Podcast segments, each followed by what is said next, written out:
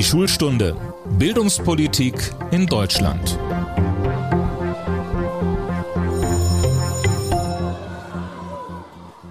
Hallo zu unserem Podcast Die Schulstunde. Ich bin Tobias Peter und arbeite im Hauptstadtbüro des Redaktionsnetzwerks Deutschland. Die heutige Folge kann das Leben von Schülerinnen und Schülern, die zuhören, verändern. Sie kann aber auch Lehrerinnen und Lehrern eine Idee davon vermitteln, wie Jungen und Mädchen versuchen könnten, sie zu blenden, wenn es um die Bewertung geht. Gute Noten leicht gemacht. Wie funktioniert das eigentlich? Darüber möchten wir heute sprechen. Und dazu habe ich einen Gast eingeladen, der das, was er anderen empfiehlt, auch selbst persönlich ausprobiert hat. Er ist 24 Jahre alt und hat bereits während seiner Schulzeit angefangen, ein Buch mit dem Titel der entspannte Weg zum Einserdurchschnitt zu schreiben. Heute arbeitet er als Unternehmensberater und er hat nebenbei bemerkt den schönsten Vornamen der Welt. Hi, Tobias Brandt. Das stimmt. Hallo, Tobias. Freut mich hier zu sein. Tobias, du hast ein Buch über dein Einser-Abi geschrieben. Die Kollegen in der Redaktion haben mich gebeten, dich mal zu fragen, was bist du eigentlich für ein Angeber und Streber? Also erstmal habe ich kein Buch speziell über meine Abi geschrieben, sondern es geht generell dabei darum, wie jeder und jeder auf einer weiterführenden Schule auf dem nächsten Zeugnis ähm, einen für sich möglichst besten Durchschnitt, am besten natürlich ein Einserdurchschnitt, mit möglichst wenig Aufwand erreicht. Das heißt, es geht hier nicht um mich, sondern darum, wie man, andere helf wie man anderen helfen kann. Und ich hätte mir diese Tricks und das Sammelsorium nicht aneignen müssen, wenn ich von Anfang an ähm, der gewesen wäre mit dem ordentlichsten Hefter und der, der den ähm, Lehrern die Tasche hinterher trägt, also ein klassischer, klassischer Streber, sondern ähm, also das, das bin ich nicht und das kann ich für meine Freunde auf jeden Fall auch ausschließen. Also den, den Gruß an die Redaktion kannst du auf jeden Fall zurückgeben. Was war denn deine genaue Abiturnote? Meine Abiturnote war 1,7 und die setzt sich ja, wie man weiß, aus ähm, den vier Semestern der zwei Abi-Jahre zusammen. Und innerhalb, also bis zur zehnten Klasse, ähm, war bei Schule mit mir nicht viel, zumindest ähm, am, in der neunten und zehnten Klasse. Äh, Grundschule war noch ganz in Ordnung, da hat es auch noch für die gymnasiale Empfehlung gereicht. Aber ab der elften Klasse habe ich ähm, mir dann langsam angefangen, ähm, mir Mühe zu geben und zu gucken, wie man bessere Noten erreichen kann. Und da wurde es Stück für Stück besser. Am Ende der zwölften Klasse hatte ich dann einen Durchschnitt von 1,3. Aber da ja alle Zeugnisse zusammenzählen für die Abiturnote, ähm, ja, ist es dann am Ende bei 1,7 herausgekommen. Was hattest du für Leistungskurse? Ähm, da ich in Brandenburg mein Abi gemacht habe, haben wir fünf Kurse auf erhöhtem Niveau, heißt das. Also ähm, fünf Leistungskurse, wenn man so möchte. Und das waren Mathe und Deutsch, das konnte ich mir auch nicht aussuchen. Und dann noch Englisch, Biologie und politische Bildung. Und was hast du da am liebsten gemacht?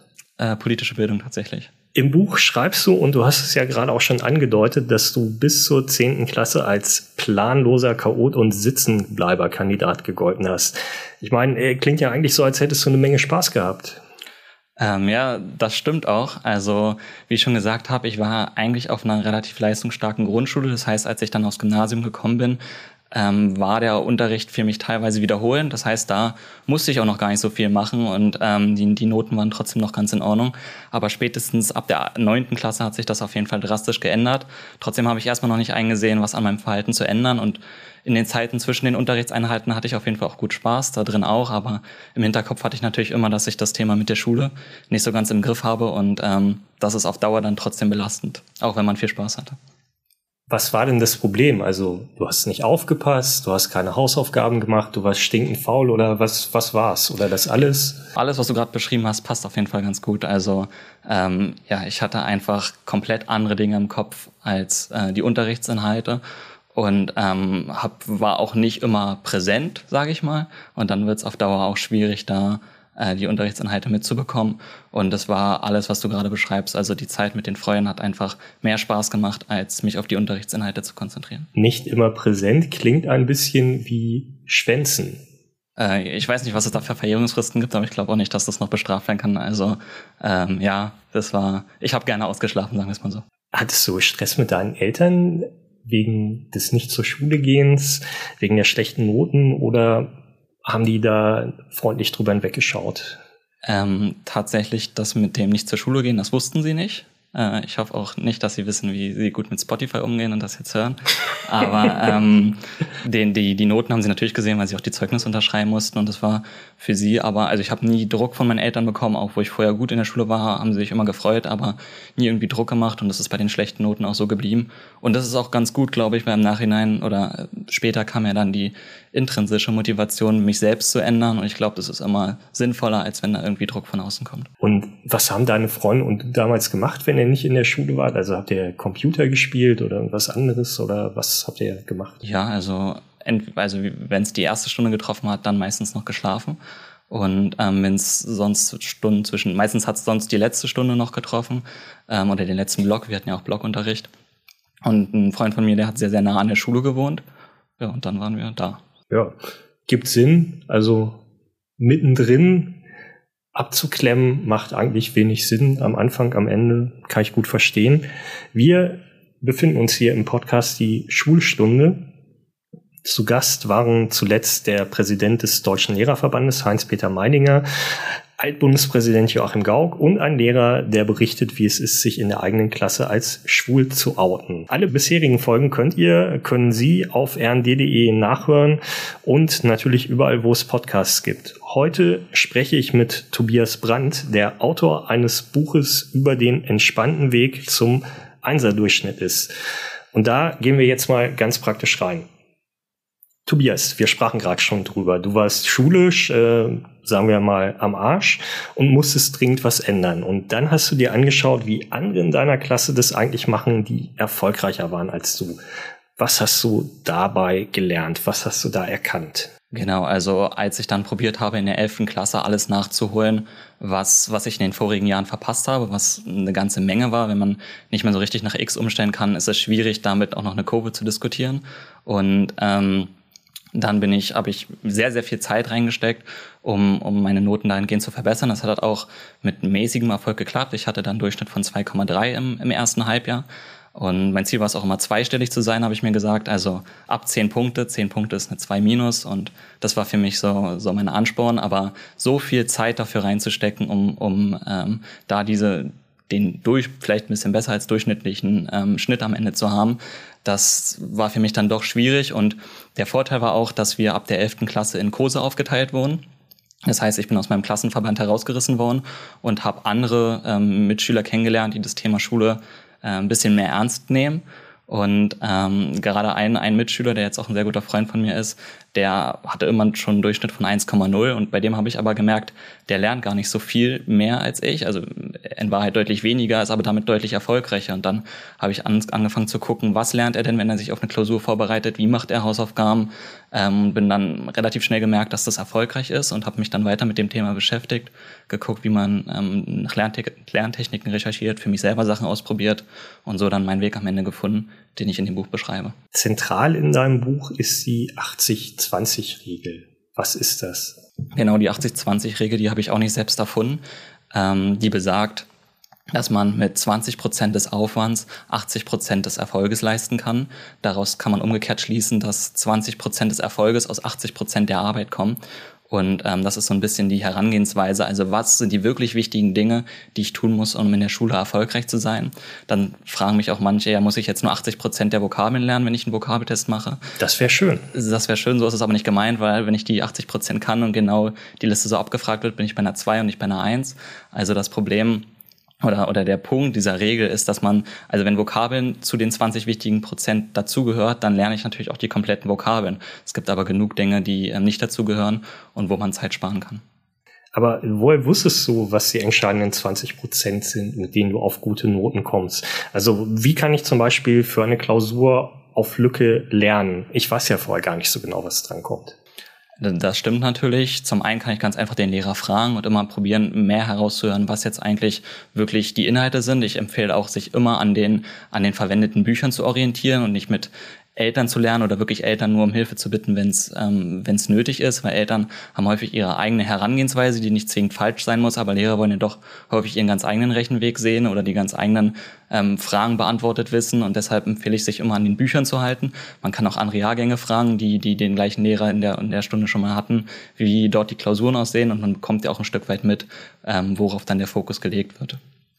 Und es gibt noch ein, Entschuldigung, noch ein ganz wichtiger Punkt, ähm, dass man sich einfach die Zeit einteilt. Das ist auch ein großer Teil meines Buches, die Zeiteinteilung und das strukturierte Lernen, dass man dort keine Zeit verdödet, sondern die Zeit, die man lernt, ähm, effektiv und effizient nutzt und ähm, dort, dort Zeiteinsparungen dann dadurch hat. Aber den Lehrer fragen, was man genau lernen soll, was drankommen könnte, bringt tatsächlich was. Ich würde jetzt denken, der sagt, äh, hör mal, du sollst das alles lernen, äh, verarsch mich hier nicht. Ja? Das kommt, kommt natürlich auf den Lehrer an, aber es ist auf jeden Fall auch ein Baustein, gewisse Punkte schon mal einzugrenzen. Und das, das, ähm, die schönsten zwei Wörter sind ja immer nicht klausurrelevant. Und wenn man das, ähm, wenn, man das dann schon mal ausgliedern kann, dann, dann kann das auch eine Hilfe sein auf jeden Fall. Und bei früheren Jahrgängen nachfragen, ist es so, dass Lehrer häufig dann doch dieselben Arbeiten wieder schreiben? Ja, es ist sogar so, dass wenn man später in der Kursverteilung ist und man ähm, zwei Kurse bei dem gleichen Lehrer hat in dem gleichen Fach und der andere Kurs schon vor einem dran war, dass ähm, man da den, den gleichen Test und die gleiche Klausur schreiben kann. Das heißt, dann hätte man sogar schon die kompletten Fragen, auf die man sich vorbereiten kann. Das heißt, man kann so ein bisschen drauf setzen, dass auch Lehrer ein bisschen faul sind oder wir können ja auch sagen, dass auch Lehrer inhaltliche Vorlieben haben und dann vermutlich vielleicht auch was dran nehmen, was sie selbst ganz spannend finden. Ja, genau. Also inhaltliche Vorlieben gibt es auf jeden Fall. Und wenn man, ähm, wenn es in dem Fall um die gute Note geht, dann kann man sich darauf auch, auch verstärkt konzentrieren. Du stellst im Buch allerlei Tricks vor, wie sich die eigenen Noten verbessern lassen. Wie bekomme ich zum Beispiel eine gute Note für mündliche Mitarbeit? Genau, also mein Buch ist grob in drei Teile aufgeteilt. Der eine dreht sich rund um das Thema Hausaufgaben, der andere rund um das Thema Lernen und dann gibt's noch einen dritten, ähm, der sich mit dem Thema ähm, das Verhalten in der Schule beschäftigt und dann natürlich speziell die Mitarbeit. Da gebe ich zehn Tricks mit an die Hand, wie man ähm, die Mitarbeit, was eigentlich ein relativ einfacher Baustein zu behandeln ist, weil jeder ist in der Schule und dann kann man die Zeit auch entsprechend nutzen, um wenigstens die Mitarbeitsnote voranzupushen. Und ähm, ein, einer dieser Tricks wäre zum Beispiel eine Möglichkeit, die Mitarbeitsnote zu verbessern, wäre, wenn man am Anfang des Schuljahres zu dem Lehrer hingeht und sagt, okay, ich hätte gerne im, im nächsten Schuljahr oder auf dem, auf dem nächsten Halbjahreszeugnis eine Eins in der mündlichen Mitarbeit. Ich weiß, das ist von Schule zu Schule unterschiedlich, ob das bewertet wird oder wie auch immer. Wir nehmen jetzt mal den Fall, dass, ähm, dass es wirklich eine Note drauf gibt, was auch der häufigste Fall ist. Und ähm, Sag mal, ich möchte gerne eine Eins haben, was muss ich denn dafür tun? Und dann wird der Lehrer vielleicht ein, zwei Sachen nennen und dann geht man am Ende des, des Halbjahres darauf auf den Lehrer zu und fragt, okay, habe ich die Dinge denn jetzt erreicht? Also habe ich das umgesetzt, was Sie gesagt haben? Und dann kann die Antwort entweder Ja heißen oder Nein oder ein Mischmasch. Aber weil ich ja schon mal nach der Eins gefragt habe, wird der Lehrer jetzt eine 3 erklären müssen. Und wenn er sagt, nein, du hast das nicht erreicht, dann habe ich immer noch eine 2. Eine 3 müsste er ja wieder neu rechtfertigen. Und so habe ich durch die einfache Frage am Anfang zum einen Engagement gezeigt und zum anderen aber auch den Notenspielraum in gewisser Weise eingegrenzt, wenn ich natürlich jetzt nicht völlig Scheibe gespielt habe im Unterricht. Aber das ist ja das Ding. Man muss ja hin und wieder sich dann doch melden für eine gute mündliche Note. Wie stelle ich das am besten an, wenn ich in Wahrheit eigentlich gar keine Ahnung habe? Wenn man wirklich gar keine Ahnung hat, kann man immer, immer Fragen stellen. Das ist auf jeden Fall eine Sache, die zum einen gut ankommt und die einem zum anderen auch weiterhilft.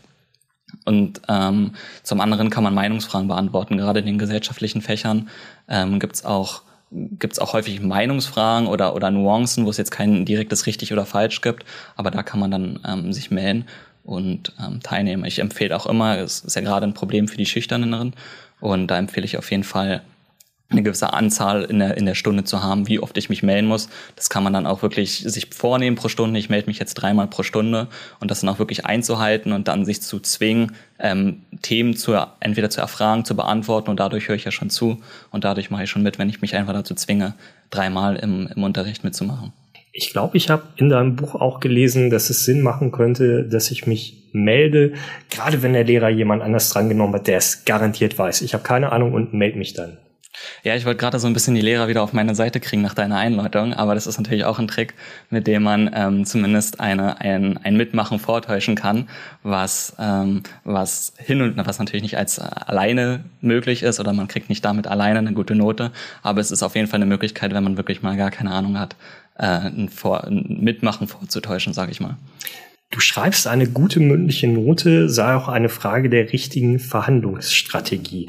Was heißt das praktisch? Wie kann ich die Lehrerin oder den Lehrer am besten über den Tisch ziehen? Na, Das Problem mit, mit den mündlichen Mitarbeitsnoten ist, dass die Lehre, dass es anders als bei einer Klausur ist. Ähm, da, da gibt es keine direkte Anzahl an Punkten für. Das heißt, es kommt so ein bisschen aus dem Bauch heraus, die Entscheidung der mündlichen Mitarbeit. Und viele Lehrer machen es auch, dass sie direkt die, die Schüler fragen, was sie sich denn selbst geben würden. Und weil man da irgendwie nicht als, als Streber oder was auch immer darstellen will, machen viele den Fehler, dass sie ähm, sich zu schlecht einschätzen. Und ich empfehle da dass man sich eher einen Tick zu gut einschätzt, so dass der Lehrer, es darf natürlich nicht komplett fernab jeglicher Realität sein, aber dass der Lehrer dann auch eher geneigt ist, der, der guten Note zuzustimmen. Bringt äh, Schleim etwas oder kaufst du es Lehrerinnen und Lehrern ab, wenn sie sagen, die Sympathie spielt bei sowas gar keine Rolle? Ähm, das sind zwei verschiedene Fragen. Schleim bringt grundsätzlich nichts, weil ich jeden Lehrer so schlau einschätze, das, das zu erkennen und ähm, ja, und das ist ja auch keine, keine passende Charaktereigenschaft so richtig. Aber dass Sympathie bei der Bewertung keine Rolle spielt, das kaufe ich wiederum den Lehrer nicht ab. Natürlich spielt Sympathie eine Rolle und ähm, ja, das, das, das, das würde, glaube ich, gelogen sein, wenn, wenn ein Lehrer sagt, Sympathie spielt gar keine Rolle. Aber wie äh, steigere ich denn die Sympathie des Lehrers oder der Lehrerin? Indem man beispielsweise schon mal mitmacht, dann hat man, wenn, wenn man sich daran hält, sich dreimal, im, dreimal im Unterricht zu melden, dann hat man schon mal eine höhere Sympathie, als, als wenn man immer nur Ärger macht und, ähm, und, und das nicht tut. Und dann ähm, gibt es natürlich auch gerade in gesellschaftspolitischen Fächern immer wieder Meinungsdiskussionen, wo man dann, wo man dann schauen kann, wie man in seiner Arbeit argumentiert und in welche Richtung man geht. Und häufig, also es sei denn, man kämpft jetzt wirklich dafür eine Sache und ist davon komplett überzeugt, aber ähm, ja, welche Rolle Nathan der Weise in dem Roman jetzt nun wirklich gespielt hat, ist, denke ich, da haben viele 15-Jährige keine so starke Meinung zu, dass sie, dass sie dafür irgendwie kämpfen würden. Und wenn sie vorher schon mal gehört hätten, wie, wie denn der Lehrer das sieht, die, die Rolle des Nathan des Weisens, dann ähm, denke ich, könnte das ein Schritt in die richtige, richtige, richtige Richtung zu sein, die Meinung dort anzunehmen. Ja, wobei ich schon sagen würde, das passt schon in die Devise, ein bisschen Schleim darf sein. Äh, aber ich meine, ist ja schon so ein bisschen nach dem Mund reden. Ja, also äh, Gut, es kommt immer auf die Definition des Schleims an. Ich würde das jetzt noch nicht als Schleim, sondern als das Leben einfach machen beschreiben. Aber ähm, wenn man wenn man dadurch als Schleimer gilt, dann dann kann es sein, dass das ein bisschen dazu gehört. Also Schleim ist dem Lehrer Törtchen zu backen oder was? Naja, Schleim würde, würde für mich bedeuten, dass ich ähm, dem Lehrer im Unterricht die ganze Zeit nach Mund rede und auch privat äh, mich dort mich dort irgendwie engagiere und die Tasche hinterher trage. Und äh, ich glaube, davon sollte man sich fernhalten, wenn man im Unterricht äh, auch noch mit den Mitschülern Spaß haben will. Ich wollte gerade sagen, und wenn man nicht verprügelt werden möchte, ja. Genau. Thema Hausaufgaben. Du hast es äh, vorhin schon erwähnt. Ich finde es ja bis heute faszinierend, wie wenig es Lehrerinnen und Lehrer oft interessiert, wenn man Hausaufgaben in der Pausenhalle direkt vor ihren Augen schnell noch von einer Mitschülerin oder einem Mitschüler abschreibt. Auch der Religionsunterricht bietet meiner Erfahrung nach gute Möglichkeiten, um Hausaufgaben abzuschreiben. Erstens äh, kann man sich da mal leichter ausklinken als in Mathe. Zweitens sind Religionslehrerinnen und Religionslehrer irgendwie mitfühlender, falls sie einen dann doch mal erwischen. Du rätst dazu, die Hausaufgaben selber zu machen, aber nur zu einem Teil. Warum? Genau, das ist ein Tipp. Erstmal unterscheide ich zwischen wichtigen und unwichtigen Hausaufgaben. Die wichtigen sind ganz einfach gesagt die, die bewertet werden. Ich weiß, das ist auch von Schule zu Schule und Lehrer zu Lehrer unterschiedlich, ob Hausaufgaben überhaupt bewertet werden. Aber wenn, dann sollten sie natürlich ähm, möglichst gut und möglichst auch effizient bearbeitet werden. Dazu gebe ich Tipps. Aber es gibt auch viele Hausaufgaben, die ähm, ja, die als Vorbereitung gelten oder die als Wiederholung gelten. Wenn ich da fünf Übungsaufgaben rechnen soll, würde ich die ersten zwei rechnen und ähm, und, und die dann entsprechend gut und dort auch mich darauf vorbereiten, die dann im Unterricht vorstellen, dann werde ich mit sehr, sehr hoher Wahrscheinlichkeit bei den anderen nicht mehr drangenommen und habe aber eine Menge Zeit eingespart. Und aber ganz selbst machen dauert zu lang. Es ist, die, also die Teile sind doch dann selbst gemacht, oder? Oder was meinst du? Oder nee, die kompletten wenn, Hausaufgaben? Ja, die kompletten Hausaufgaben. Naja. Es ist ja, äh, ursprünglich ist das vom Konzept her so gedacht. ich, also das ursprüngliche Konzept kenne ich nicht. Äh, ich weiß aber, also ich persönlich sehe Hausaufgaben als eine Art Angebot vom Lehrer. Ich finde aber auch nicht, dass ich jedes Angebot vollends ausschöpfen muss. Und klar, wenn ich Probleme in dem, in dem entsprechenden Fach habe, dann, ähm, dann sollte ich vielleicht sogar noch mehr Übungsaufgaben machen als die empfohlenen von Le vom Lehrer. Aber wenn ich das Thema eigentlich schon verstanden habe, ähm, sehe ich nicht, warum ich da so viel Zeit reinstecken sollen. Ja, ich hatte einen sehr strengen Geschichtslehrer. Ich versuche mir das gerade vorzustellen, wie das gewesen wäre, wenn ich mich da hingesetzt hätte und gesagt hätte, hören Sie, Ihre Hausaufgaben sind doch nur ein Angebot und ich habe mich heute entschieden, dieses Angebot nicht anzunehmen. Also ja, ich würde das tatsächlich auch nicht so an die Lehrer kommunizieren, also mit, dem, mit der Angebotstheorie. Ja, das ist vermutlich besser. Wir befinden uns hier im Podcast Die Schulstunde. Ich sprach eben gerade bereits von den ReligionslehrerInnen. Wir wollen, wir müssen also auch noch ein bisschen moralisch werden. Mal ehrlich, Tobias, ist das, was du da empfiehlst, nicht irgendwie auch Mogelei? Also das Problem, also klar, irgendwo schon, aber das Problem mit der Denkweise dieser Frage oder auch wenn ich andere Diskussionen mitbekomme, wie man Schüler da am besten abholt, ist, dass sie sehr weit weg von der Lebensrealität vieler Jugendlicher ist. Also, was ich damit sagen will, du kriegst keinen 15-Jährigen mit der Weimarer Republik. So, du, also ich will nicht ausschließen, dass es da nicht Interessen gibt, aber die, die Interessen haben, die werden auch keine Probleme in den Fächern in der Schule haben. Aber den Großteil, der Großteil der 14, 15, 16, 17-Jährigen, die haben viele Sachen im Kopf, aber wenige davon haben mit dem Unterrichtslehrplan zu tun. Und ähm, was hingegen viele schon interessiert, sind gute Noten. Und genau bei diesem Wunsch oder bei diesem Bedürfnis hole ich die Jugendlichen ab. Und wenn man dann einen Blick in mein Buch wirft, wird man ja relativ schnell sehen, dass es zu 80, 90 Prozent um Lerntechniken geht, darum, wie ich, ähm, wie ich meine Zeit einteile, wie, wie ich Struktur in meine Woche bringe, wie ich ähm, Lernen lerne, was ja hier auch lebenslanges Lernen, du hast mit Herrn Heil gesprochen, da war das Thema auch Sachen, die für danach noch wichtig sein könnten. Und das sind ja alles Sachen, die, die letztendlich auf das gleiche Ziel absteuern. Und wenn man dann merkt, okay, wenn ich gar nicht so viel Zeit dafür brauche, dann kann die Weimarer Republik ja auch ganz interessant sein, wenn ich sie relativ schnell verstanden habe, weil sie erklärt, warum wir so zusammenleben heute, wie wir halt zusammenleben. Und dann ist das einfach ein anderer Ansatz, wo ich die Jugendlichen dort abhole, wo sie stehen, bei ihrem Wunsch, keinen Stress zu, Hause, keinen Stress zu Hause zu haben wegen Noten oder keinen Stress in der Schule. Oder viele wissen natürlich auch, dass es für die Zukunft wichtig ist, aber nicht auf irgendeiner bildungspolitischen Ebene auf sie herabschaue. Das sind einfach zwei verschiedene Ansätze und ich finde meinen besser. Das ist der eine Teil. Und der andere Teil, natürlich gibt es einen kleinen Teil, der in die, in die Mogelei-Schiene geht, wie du das jetzt sagen würdest. Ich würde sagen, dass man sich dort Zeit erspart.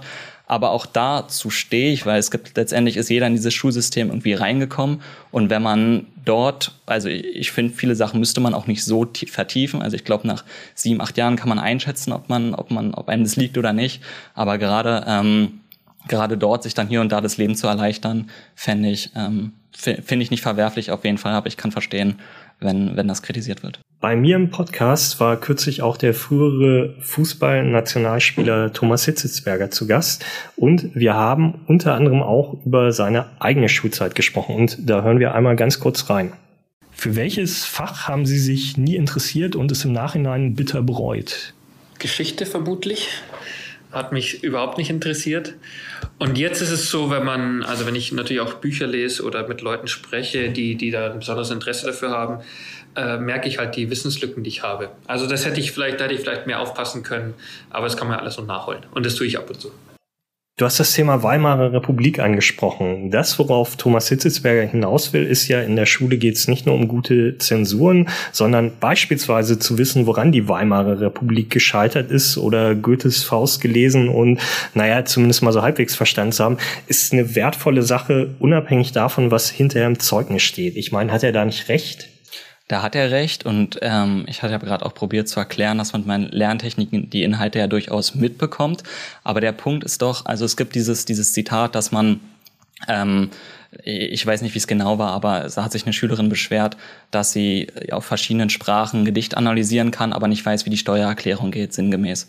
Und das Problem könnte man noch angehen, indem man die, ich, ich würde gar nicht so weit gehen, das ganze Schulsystem zu verändern, sondern einfach die Fächer realitätsnäher zu gestalten. Also ich verstehe zum Beispiel nicht, warum Mathe und Deutsch bis zum Ende ähm, Hauptfächer sind, dass man natürlich lesen und schreiben können muss und auch mal einen Aufsatz geschrieben haben muss, um, um den Fließtext zu haben und dass natürlich auch die Grundrechenarten, Zinsrechnung, Geometrie alle sinnvolle Sachen sind, sehe ich ja ein, aber dass man irgendwann in die Algebra abrutscht und verschiedene ähm, spezielle Lektüren ähm, einen 15-Jährigen zumutet und dafür Fächer wie Recht, Wirtschaft oder auch Informatik maximal als Wahlfächer abbildet, obwohl das ja gerade die Fächer wären, um, um dem Argument entgegenzuwirken, dass es nicht realitätsnah sind. Ich glaube, wenn man dort einfach die Schüler wirklich zeigt, okay, wir, bringt, wir bringen euch hier was bei, was ihr, was ihr ähm, gebrauchen könnt, ich glaube, dann ähm, dann könnte man dem entgegenstehen. Ich glaube ja, Deutsch und Mathematik sind natürlich Fächer, wo man dann sagen kann, nicht alles, was du da zum Schluss lernst, kannst du konkret in deinem Leben gebrauchen, aber es sind natürlich so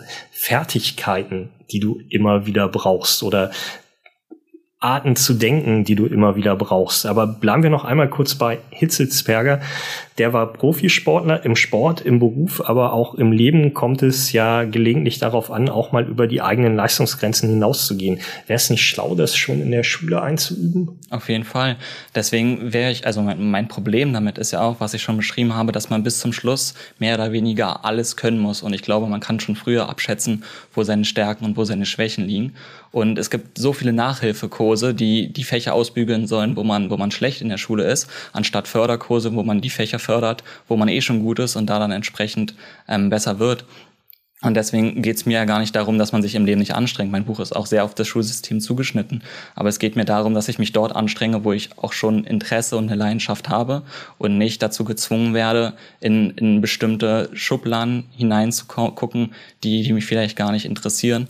Und ich glaube, ähm, das ist auch der Grund, warum das Lernen für viele Schüler als was Negatives da äh, erlebt wird. Ähm, und, und damit macht es das lebenslange Lernen auch schwieriger, was ich von Herrn Heil auf jeden Fall für, für sehr sinnvoll gehalten habe. Aber ja, ich glaube, das Problem ist, dass man sich zu lange mit Dingen beschäftigen muss, für die man sich nicht interessiert. Du hast das Thema Lerntechniken angesprochen, das in deinem Buch eine Rolle spielt. Jetzt werden wir hier im Podcast nicht ein ganzes Seminar an Lerntechniken machen können. Trotzdem die Frage, wenn du einfach mal ein Beispiel hast und dann können die Leute ja überlegen, ob sie für noch mehr das Buch kaufen möchten. Ähm, was hat dir denn da besonders weitergeholfen?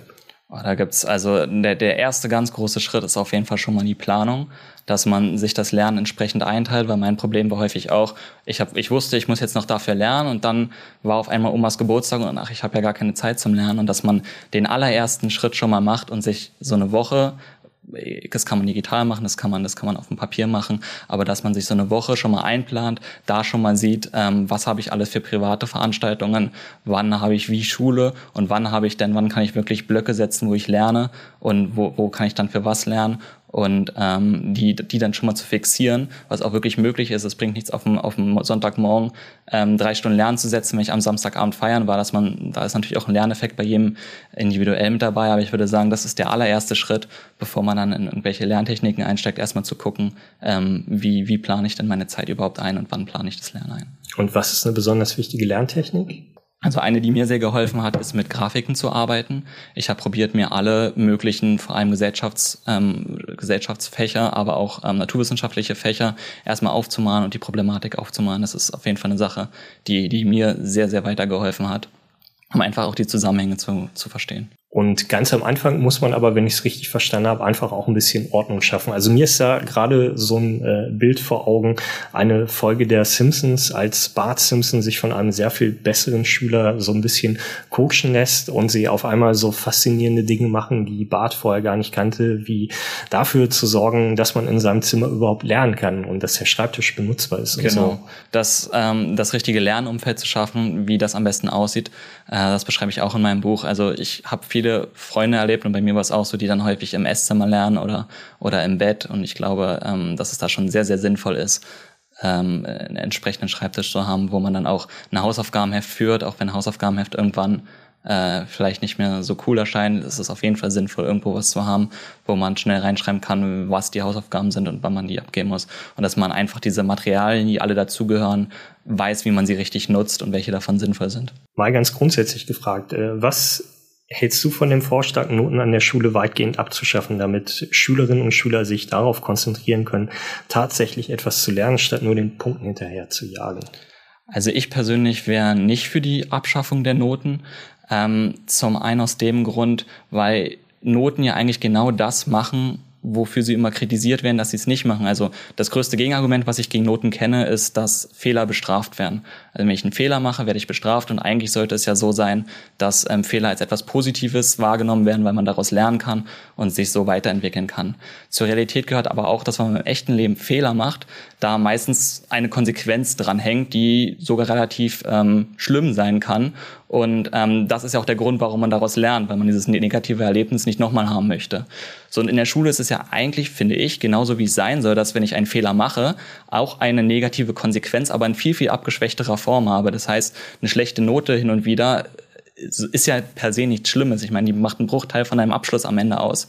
Und ähm, was sich ändern sollte, ist die Wahrnehmung zur Note. Also wenn ich mal eine schlechte Note habe, sollte es zu Hause kein Ärger geben, sollte es bei den Lehrern nicht super ähm, schlecht wahrgenommen werden und man sollte sich selber auch nicht schlecht fühlen, weil eine Note ein, ein Fehler ist, dadurch eine geringe negative Konsequenz hat, aber ähm, per se nichts Schlimmes ist. Und wie ich auch schon anfangs gesagt habe, glaube ich, dass ähm, Noten häufig auch eine, Motiv eine, Motivation für Leute sein können, die sich halt in, in, der jetzigen Lebensphase einfach nicht für die Inhalte begeistern können. Und ähm, da diese, diese Jugendlichen nicht komplett zu verlieren und da zu zeigen, dass es auch negative Konsequenzen gibt, wenn, wenn das nicht mitgenommen wird, halte ich für richtig. Ich habe dich auch richtig verstanden. Im Grunde genommen wenn es jetzt gar keine Noten gegeben hättest, dann gegeben hätte, dann wärst du beim Computer daddeln geblieben und hättest nicht irgendwann angefangen zu lernen, oder? Ich war jetzt nicht der große Zocker, um das vorweg zu sagen, aber ähm, ich, ich weiß nicht, äh, wie sich das dann entwickelt hätte. Aber auf jeden Fall hat es mich schon gestört, dass andere deutlich bessere Noten hatten als ich, die ich jetzt nicht für unbedingt cleverer gehalten habe. Und ähm, das war auf jeden Fall auch schon eine Motivation, da einfach, einfach mitzuhalten. Ich muss aber auch sagen, dass ich in den weiterführenden Kurse, Kursen, vielleicht auch, weil ich ähm, dann nicht mehr in so einer schwierigen Klasse war, aber auch die Lehrer motivierter waren und auch ähm, das häufig Spaß gemacht hat ähm, und interessant war. Also die, es, es, die Inhalte waren jetzt nicht alle schlecht. Du bist ja in der Oberstufe trotzdem nach dem Minimax-Prinzip verfahren, also minimaler Aufwand, möglichst maximale Punktzahl.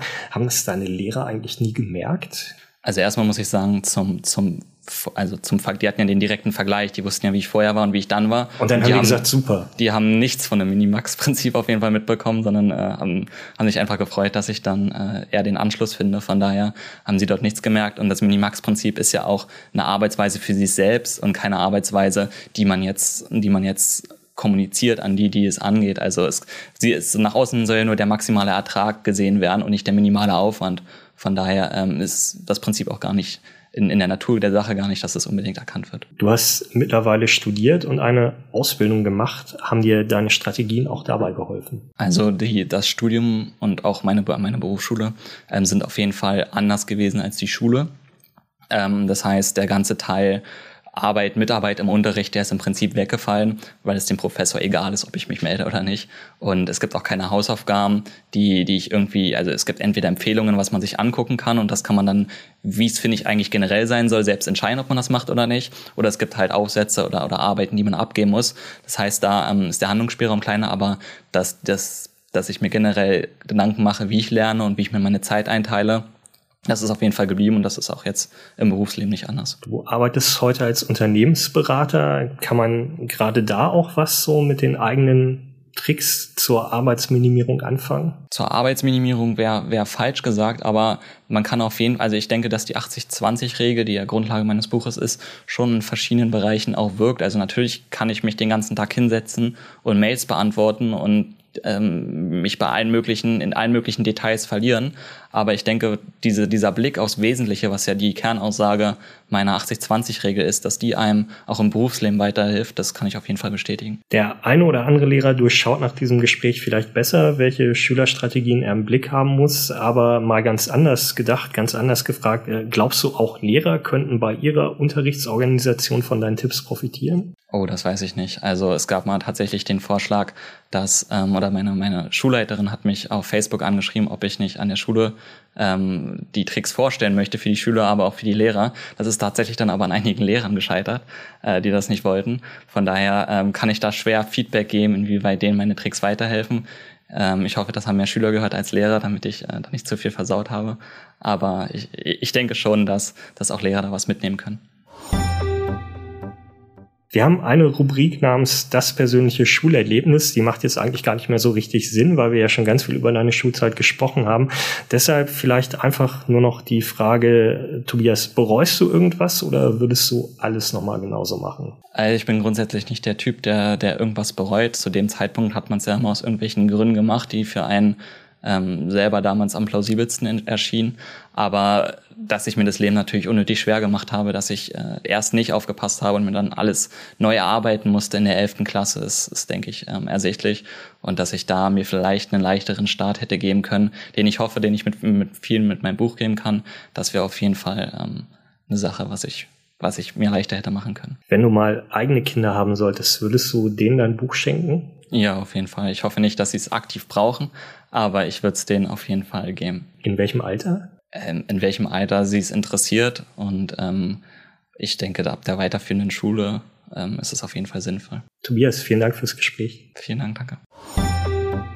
In unserem Podcast Die Schulstunde haben immer die Schülerinnen und Schüler das letzte Wort. Und deshalb bin ich jetzt verbunden mit Paula Schumotalski. Sie ist 17 Jahre alt, geht in die 12. Klasse eines Gymnasiums in Rostock und ist Mitglied im Landesschülerrat Mecklenburg-Vorpommern. Hallo Paula. Hallo Tobias. Paula, sind die meisten Noten fair oder benoten viele Lehrer auch danach, ob sie sich mit der Schülerin oder dem Schüler gut verstehen? Also ich glaube, man kann nicht ganz klar eine Antwort geben. Es ist immer vom Fach abhängig. Ähm, grundsätzlich glaube ich, dass Noten den Wissensstand wiedergeben. Aber es gibt natürlich auch viele SchülerInnen, die nicht in dieses System Schule passen, die nicht gut auswendig lernen können, worum es bei den meisten Noten eigentlich geht. Ähm, vor allem in den Talentfächern. Das heißt, Sport, Kunst und Musik sind die, äh, sind die Noten natürlich sehr unfair. Das heißt, wenn jemand dieses Fach nicht beherrscht, dann hat er meistens keine Chance, eine gute Note zu bekommen. Ähm, und ich denke, dass die meisten Lehrer sehr objektiv bewerten, aber natürlich in mündlichen Noten ist es sehr subjektiv. Also das habe ich selber auch schon erlebt. Und deswegen würde ich sagen, ja, aber auch nein. Aber das heißt, es lohnt sich vielleicht doch, dem Lehrer mal die Tasche hinterher zu tragen. Auf jeden Fall. Du hast gesagt, Noten bilden ganz oft den Wissensstand ab. Jetzt ist die Frage bei bestimmten Fächern, ob man das überhaupt objektiv bewerten kann. Also zum Beispiel bei einem Deutschaufsatz, da wird ja jetzt nicht irgendein konkretes Wissen abgefragt. Also ich denke, in jedem Aufsatz gibt es bestimmte Merkmale, die da sein müssen. Das heißt, der Lehrer kann nicht hundertprozentig subjektiv bewerten, aber natürlich hängt es immer davon ab, was der Lehrer mag und was er nicht mag. Ähm, deswegen selbst wenn der Aufsatz gut ist, aber einfach in einem anderen Stil geschrieben ist, dann ist die Note meistens nicht mehr so gut. Also da ist es wirklich sehr schwierig zu sagen, dass Noten fair sind. Also das heißt, eine gute Deutschnote ist auch ein bisschen Glückssache. Auf jeden Fall. Lernst du denn manchmal für Klausuren mutig auf Lücke oder bereitest du dich immer möglichst akribisch, möglichst genau wirklich auf alles vor, was da kommen kann? Also ich versuche zumindest, mich ähm, allumfassend irgendwie vorzubereiten. Das ist nicht immer möglich, vor allem in der Klausurenphase in der Oberstufe. Aber dann ähm, lasse ich dann noch einige Dinge weg, einfach weil ich weiß, dass ich mir das auch irgendwie anders herleiten kann. Aber es ist natürlich immer gut, ähm, vor der Klausur zu wissen, ich bin gut vorbereitet und ohne Stress in die Klausur zu gehen. Das heißt, du fühlst dich auch so ein bisschen unwohl, wenn du weißt, die Zeit zum Lernen hat eigentlich nicht gereicht. Auf jeden Fall. Also das ähm, verunsichert mich vor der Klausur schon sehr. Wenn du die Macht dazu hättest, äh, würdest du die Noten einfach komplett abschaffen oder fehlt dir da die Fantasie, dass die Leute dann trotzdem lernen würden, sich für Dinge interessieren würden, in der Schule mitarbeiten würden? Also ich glaube, vielen SchülerInnen würde es weiterhelfen, wenn es keine Noten mehr geben würde.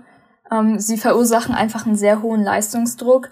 Man lernt eigentlich nur noch für die gute Note und nicht mehr irgendwie für das Leben, äh, eigentlich auch für sich selbst. Und man vergleicht sich auch in der Oberstufe vor allem ständig untereinander, ja, was hast du denn jetzt bekommen? Und dadurch wird man einfach so demotiviert teilweise. Ähm, ich kann mir aber auch anders nicht vorstellen, wie man SchülerInnen motivieren will, in der Schule zu lernen. Ähm, wenn es halt keine Motivation, keinen Erfolg gibt, wenn man richtig gelernt hat. Ähm, ich glaube, dass ein Ansatz, ähm, wie es bei mir an der ehemaligen Grundschule war, dass man in der ersten Klasse noch keine Noten bekommen hat und langsam drangeführt wird, auch noch ausgeweitet werden kann. Das heißt, dass man zum Beispiel in den ersten vier Jahren seiner, seiner Schullaufbahn noch keine Noten bekommt, eher lustige Stempel, eher eine mündliche Bewertung, sage ich mal. Das heißt, ein Feedback vom Lehrer. Ich glaube, das würde vielen SchülerInnen helfen. Aber ist es nicht eigentlich traurig, wenn man sagt, man braucht die Note dazu, dass Schülerinnen und Schüler wirklich lernen? Müsste es nicht auch ein cooler Lehrer, eine ganz tolle Lehrerin tun, die einem das so erklärt, dass man das packend findet, dass man das unbedingt wissen will, dass man daran arbeiten möchte? Das ist auf jeden Fall der Wunsch von vielen. Aber man kann einfach nicht jedes Fach interessant finden. Man kann sich nicht für alle Naturwissenschaften, für alle Gesellschaft, Gesellschaftswissenschaften interessieren. Und das ist sehr schwierig, ohne einen Anreiz überhaupt zu lernen. Ja, ich fürchte, dann müssen wir noch ein bisschen mit den Noten auskommen. Paula, ich danke dir fürs Gespräch. Gerne.